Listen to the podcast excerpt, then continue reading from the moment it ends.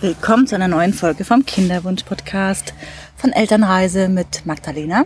Und mir, dem Andreas. Hallo, schön, dass ihr wieder dabei seid bei unserem Podcast-Folge Nummer 46 von Elternreise Kinderwunsch-Podcast. Falls ihr zum ersten Mal hier dabei seid und mit reinhört, wundert euch nicht, wir nehmen meist unterwegs unsere Folgen auf. Der Grund ist ganz einfach, wir leben seit einiger Zeit mehr oder weniger im Wohnmobil, sind unterwegs, waren auf Europareise. Und da haben wir nicht einfach ein mobiles Podcast-Studio dabei. Ähm, naja, viele Folgen sind natürlich schon auch irgendwo in der Wohnung aufgenommen worden oder auch Wohnmobil, mit dem wir viel unterwegs sind. Aber heute sind wir jetzt mal heute im Freien bei schönem Wetter und von daher ein kurzer Hinweis, ähm, dass natürlich auch mal ein Windhauch kommen kann. Wenn wir nicht darauf hingewiesen hätten, dann würde es ihr vielleicht gar nicht merken. Aber so sind wir nun mal ähm, offen und ehrlich in der Kommunikation.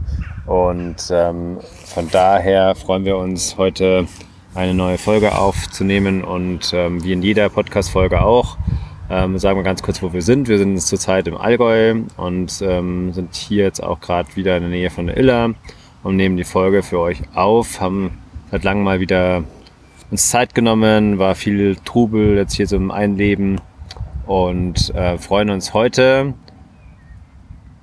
Kinderwunsch, unsere Kinderwunschgeschichte Teil 2 mit euch in diesem Podcast zu teilen.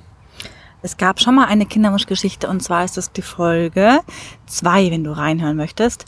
Und den Weg nach fünf Jahren langer Kinderwunschreise zu unserem Wunder hören möchtest, was wir gemacht haben, wie wir auf natürlichem Weg dann doch noch schwanger geworden sind, bevor wir davor verschiedene Behandlungen hatten, unter anderem auch in der Kinderwunschklinik. Und wir kennen das, weil wir kennen viele Frauen, die in ja, Kinderwunschkliniken in Behandlungen sind. Und da macht man gefühlsmäßig und auch so als Paar eine ganz schöne Achterbahnfahrt mit. Und das, ja, kennen wir zu gut.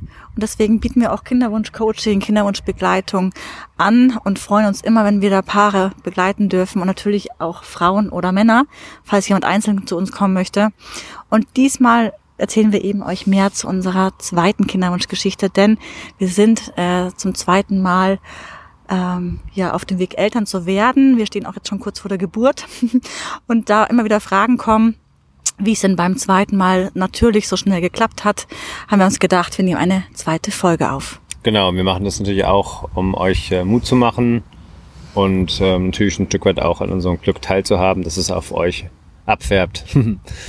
Ähm, ja, wo ähm, fangen wir an? Soweit bei Kinderwunschgeschichte 2. Ähm, ich würde sagen, ähm, die Geburt unserer äh, Tochter, unseres ersten unseres Kindes, ähm, war im Juli 2019.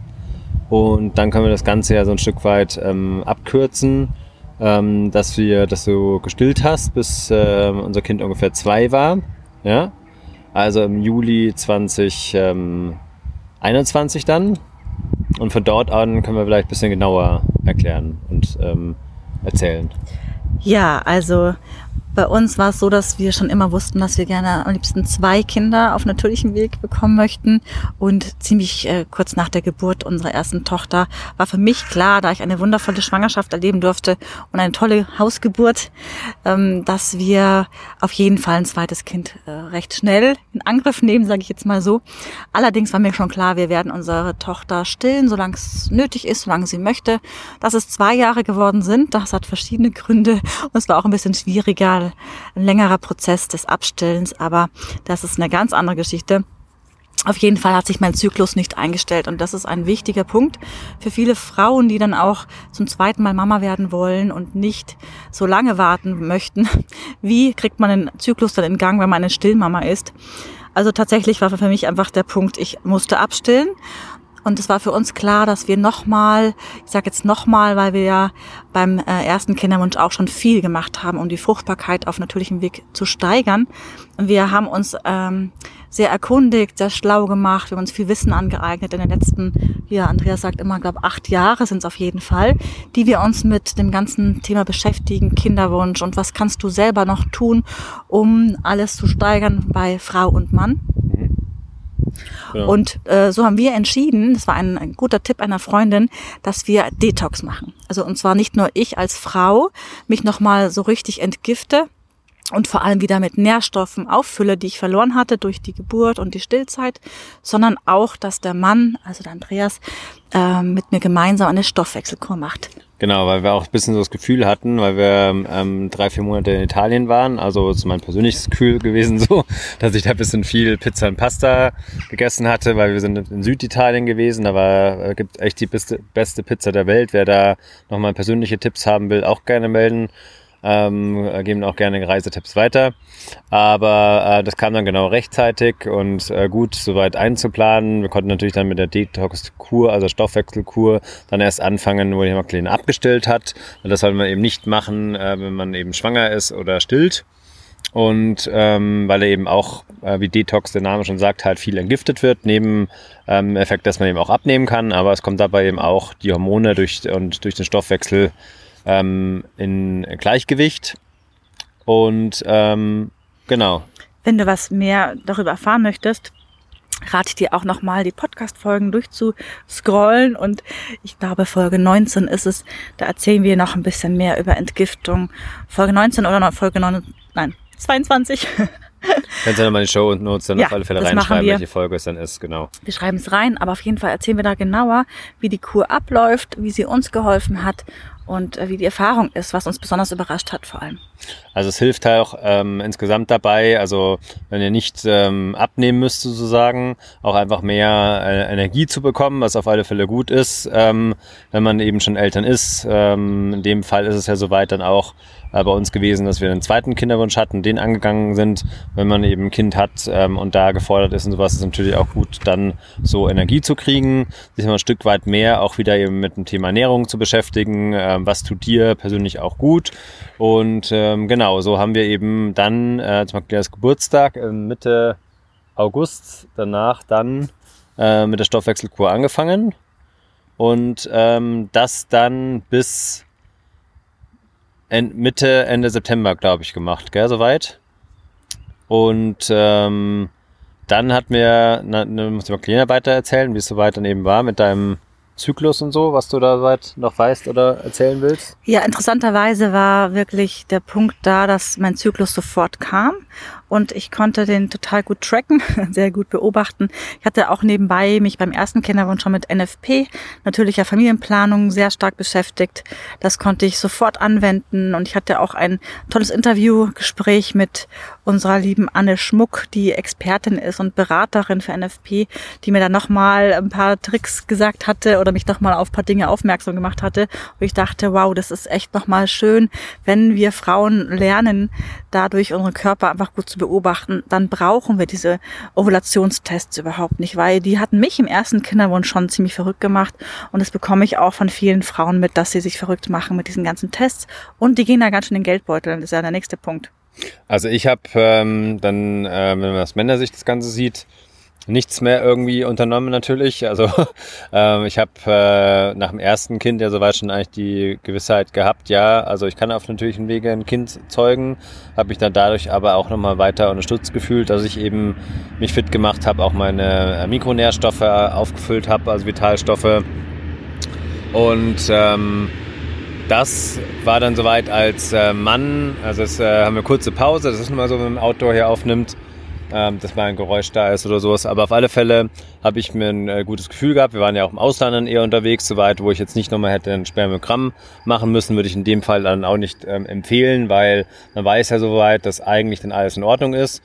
Ähm, und äh, genau, dann haben wir natürlich auch wieder geschaut, dass wir dann zum, zum Eisprung-Phase äh, ähm, dass es dann klappt und das ist wieder mal ein kleines Part. Frauen können sich da meistens nochmal genauer erinnern, wie das dann genau war in welchem Monat und so weiter. Das hat, glaube ich, dann drei Zyklen gedauert oder was, oder? Ja, genau, drei Zyklen. Ich dachte eigentlich schon, dass es zwei Zyklen danach geklappt hätte, weil ich zum ersten Mal auch erlebt hatte, was ist überhaupt eine Einnistungsblutung.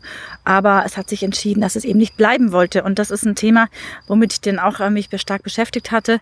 Und wir haben vor allem diesen Monat nochmal genutzt, äh, in uns reinzuhorchen, ob noch ein anderes Thema vielleicht beim Kinderwunsch noch eine Rolle spielt in dem Moment.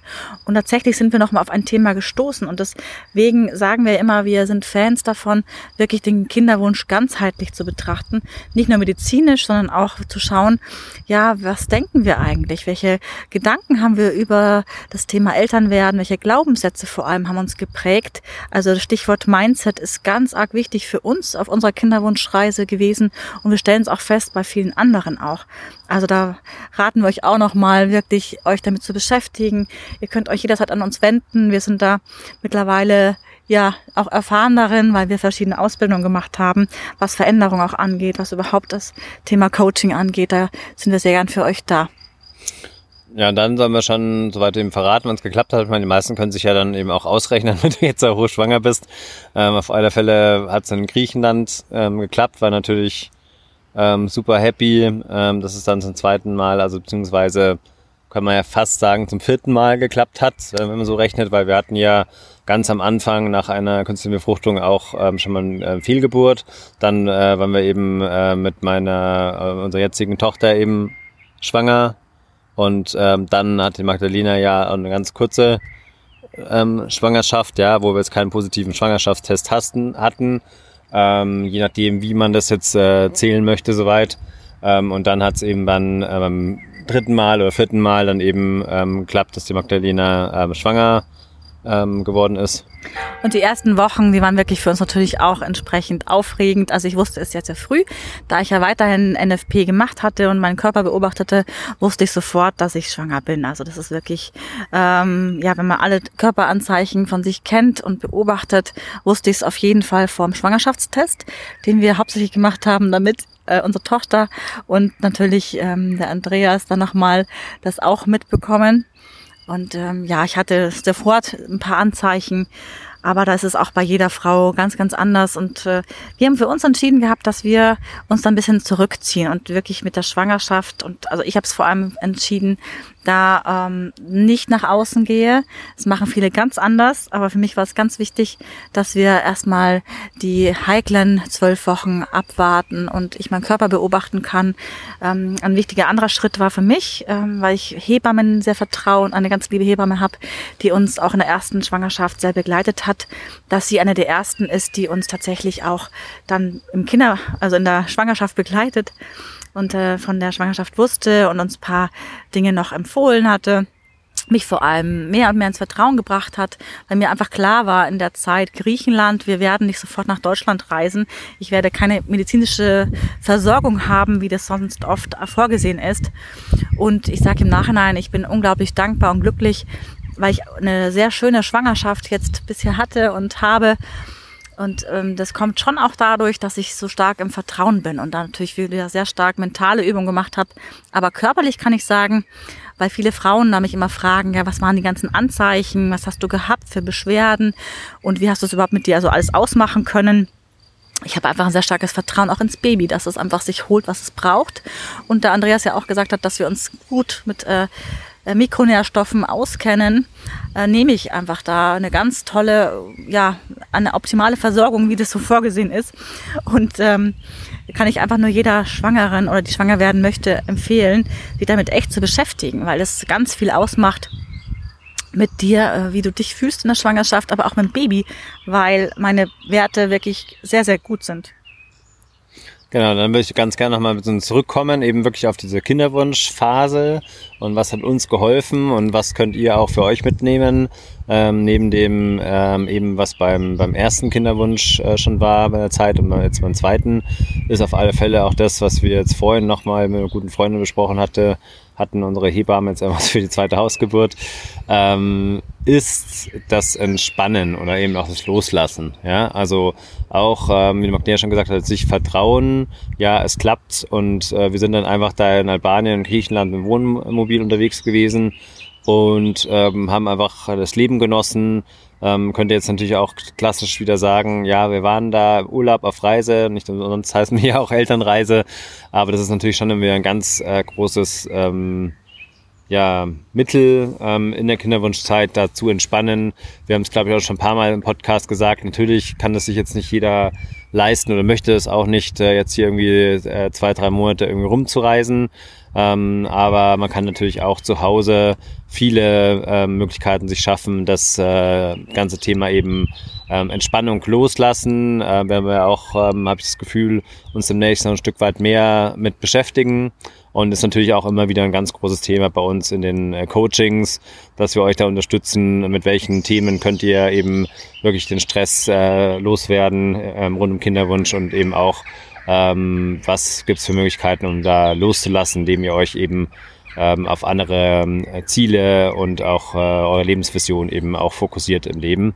Äh, das ist mir soweit eben noch wichtig, euch mitzugeben, ähm, wenn ihr eben den ersten oder dann eben auch den zweiten Kinderwunsch habt.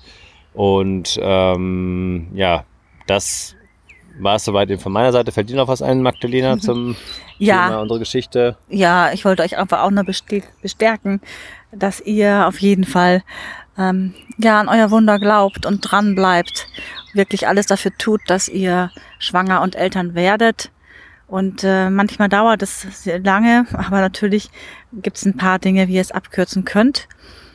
Und wir unterstützen euch da unglaublich gerne, da wir eben jetzt ja verschiedene Phasen einfach auch durchgemacht haben, verschiedenes kennen und mit vielen, vielen Frauen, Paaren gesprochen haben, die im Kinderwunsch sind.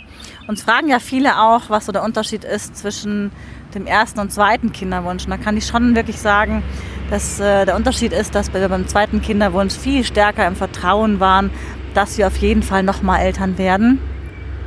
Und dass wir alles dafür tun, dass unsere Gesundheit da wirklich im sehr guten Zustand ist. Und dass wir sehr viel tun selbst, was in unserer Macht ist, dass da das zweite Wunder nochmal zu uns kommen darf. Ja, dann verabschieden wir uns ähm, von dieser Kinderwunsch-Podcast-Folge ähm, und freuen uns wie immer auch ähm, auf eine Rückmeldung, am besten in, an info.elternreise.com und äh, ganz, ganz doll würden wir uns natürlich freuen, wenn ihr uns ähm, auf ähm, Apple Podcast bewertet, so dass wir dann eben auch ähm, besser von anderen Kinderwunschpaaren, Frauen und Männern gefunden werden könnt. Wenn ihr nicht wisst, wie das geht, dann auch einfach Kontakt aufnehmen mit info.elternreise.com, ähm, dann helfe ich äh, Andreas als gelernter Informatiker gerne weiter. Und ähm, genau, das ähm, war es von uns, von der Magdalena und von mir, vom Andreas. Ähm, habt soweit einen schönen, entspannten Sommer in eurer Kinderwunschzeit.